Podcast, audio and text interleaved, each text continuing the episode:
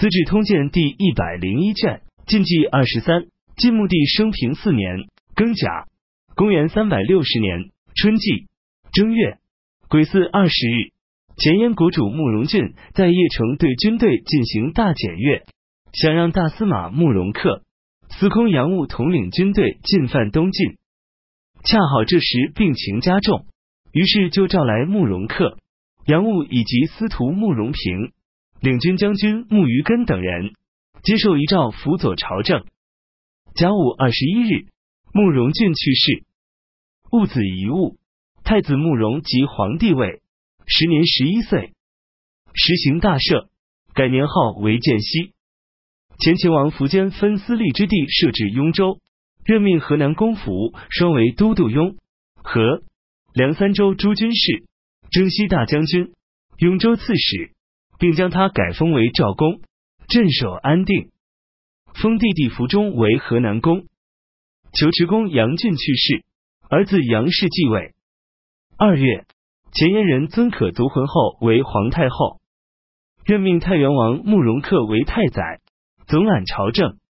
任命上庸王慕容平为太傅，杨务为太保，慕于根为太师，参与辅佐朝政。慕于根性格质朴倔强，自视是先朝的有功旧臣，心里不服慕容恪，因此行为举止傲慢。当时太后可族浑氏经常干预朝政，慕于根想要作乱，就对慕容恪进言说：“如今主上年幼，母后干预政事。”殿下应该防范意外的变故，考虑用来自我保全的方法。况且平定天下是殿下的功劳，兄王弟及，这是古今的继承之规。等到先帝的陵墓竣工后，就应该将主上处废为王，殿下自己登上尊位，从而为大燕带来无穷之福。慕容恪说：“你喝醉了吗？怎么说这样的悖逆之言？”我和你接受先帝的遗诏，你为什么突然提出这样的建议？慕于根面有愧色的谢罪，退下去了。慕容恪把此事告诉了吴王慕容垂，慕容垂劝慕容恪杀掉他。慕容恪说：“如今刚刚遭受先帝大丧，晋、秦两个邻国都在做官灾祸，而我们辅政大臣如果自相残杀，恐怕有悖于远近民众的期望。”暂且可以容忍他。秘书监黄甫贞向慕容恪进言说：“慕于根本来就是庸人庶子，过去蒙受先帝厚重的恩宠，被引用参与辅佐朝政。然而小人没有见识，自从先帝驾崩以来，骄横日益严重，最终将要制造祸乱。您今天处于周公的地位，应当为国家深谋远，及早将他处置。”慕容恪没有听从，慕于根又向可族浑氏及前燕国主慕容进言说：“太宰慕容恪、太傅慕容平将要图谋不轨，我请求率领宫中卫兵去消灭他们。”可族浑氏正要同意他的请求，慕容说：“太宰、太傅二公是国家亲近而又贤明的人，先帝选择了他们，将孤儿寡母相托，他们一定不会干那样的事情。”怎么知道不是太师你想作乱呢？于是就没有同意木鱼根的请求。木鱼根又思念东土龙城，向可族浑氏及慕容进言就。如今天下衰败凋零，外敌不止一家，国家越大，忧患越深，不如东返龙城。慕容恪听说后，便与太傅慕容平商量，秘密的奏上木鱼根的罪行。让右卫将军傅炎在宫内杀掉慕于根，连他的妻子、儿子、同党也一并杀掉，实行大赦。这时前燕刚刚遭受了大丧，又诛杀了一大批人，宫廷内外都感到震动恐惧。太宰慕容恪则举止如常，人们看不到他有忧虑的神色。每当出入宫廷时，只有一个人随从。有人劝他应该自己严加防备。慕容恪说：“人心正值恐惧，应当泰然自若，以使他们镇定。为什么还要自我惊扰？那样民众将仰仗什么？”从此，人心逐渐稳定了下来。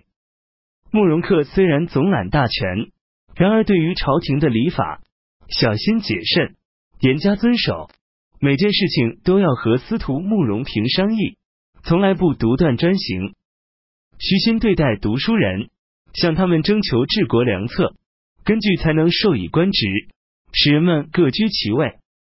官署朝臣如果出现过失，也不公开宣布，只是根据情况加以调动，并且不让他们失去原来的等级次第，仅以此表示贬责。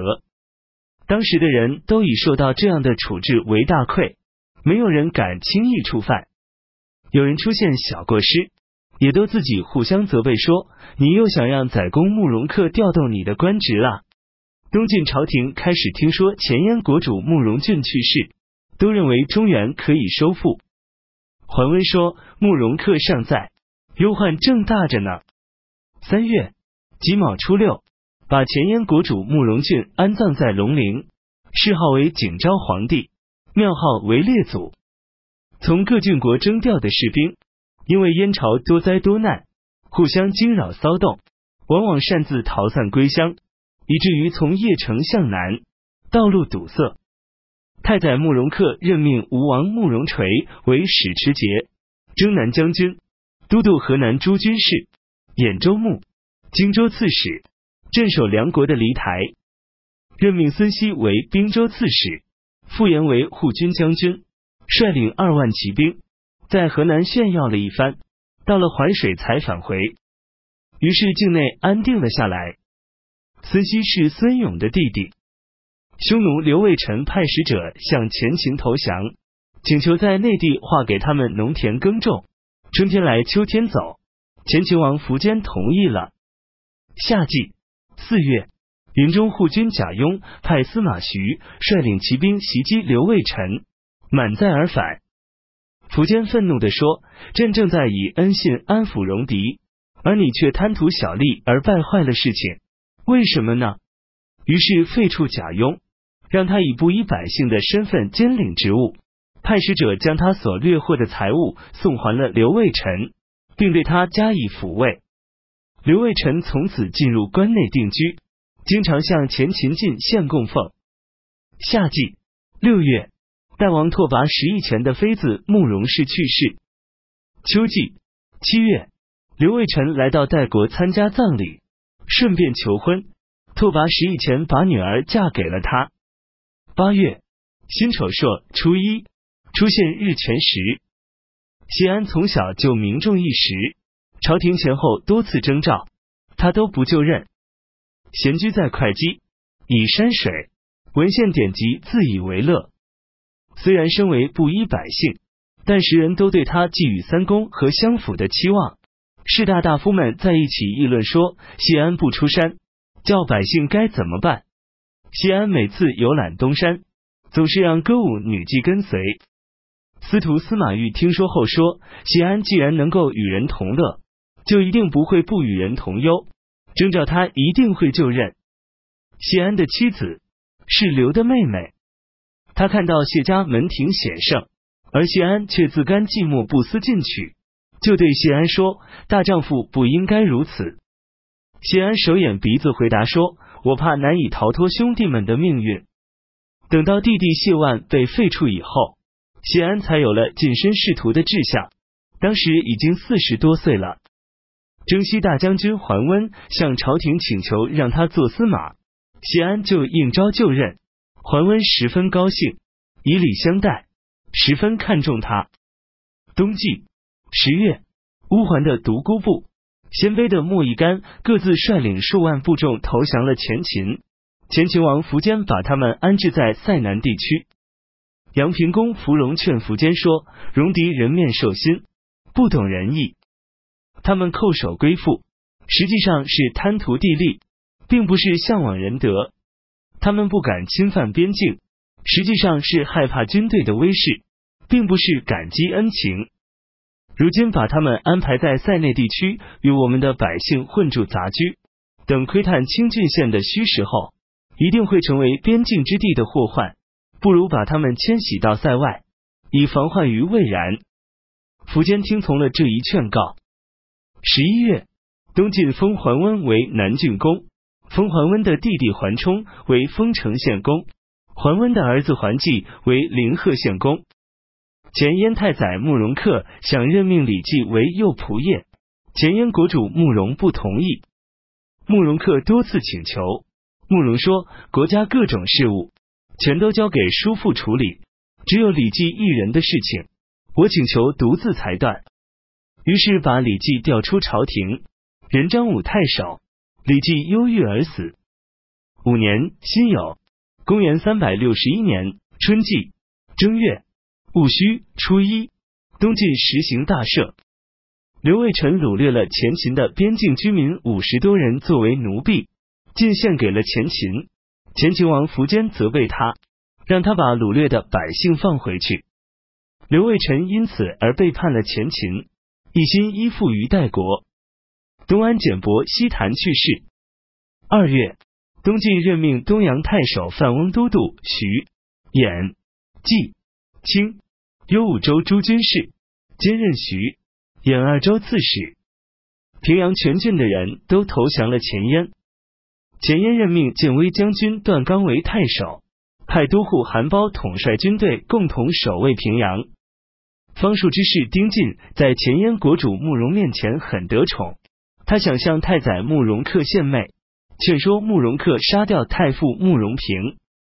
慕容恪勃然大怒，奏请拘捕并斩杀他。高昌去世，前燕河内太守吕护吞并了他的兵众，派使者前来东晋投降。吕护被授予冀州刺史。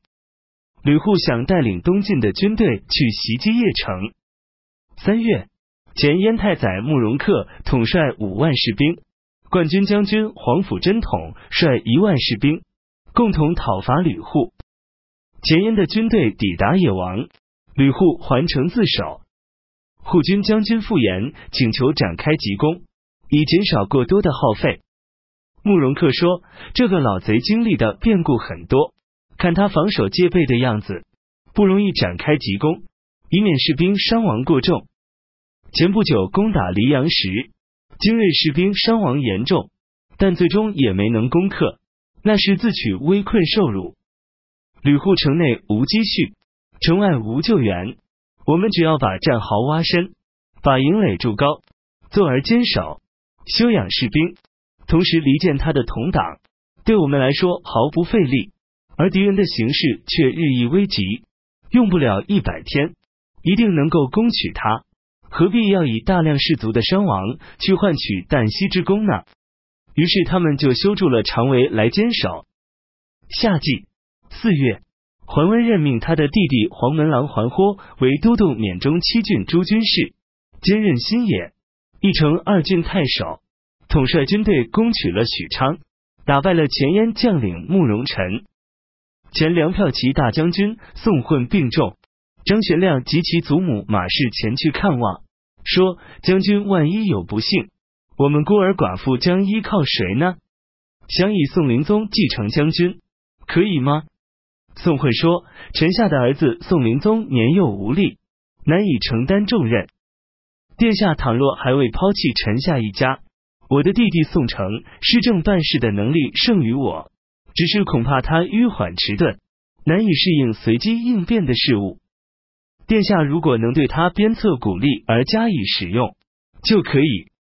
宋混告诫宋城以及儿子们说：“我们家承受了国家的大恩大泽，应当以死相报，不要倚仗权势地位而对人傲慢。”他又会见了朝廷的大臣，全都告诫他们要忠贞不二。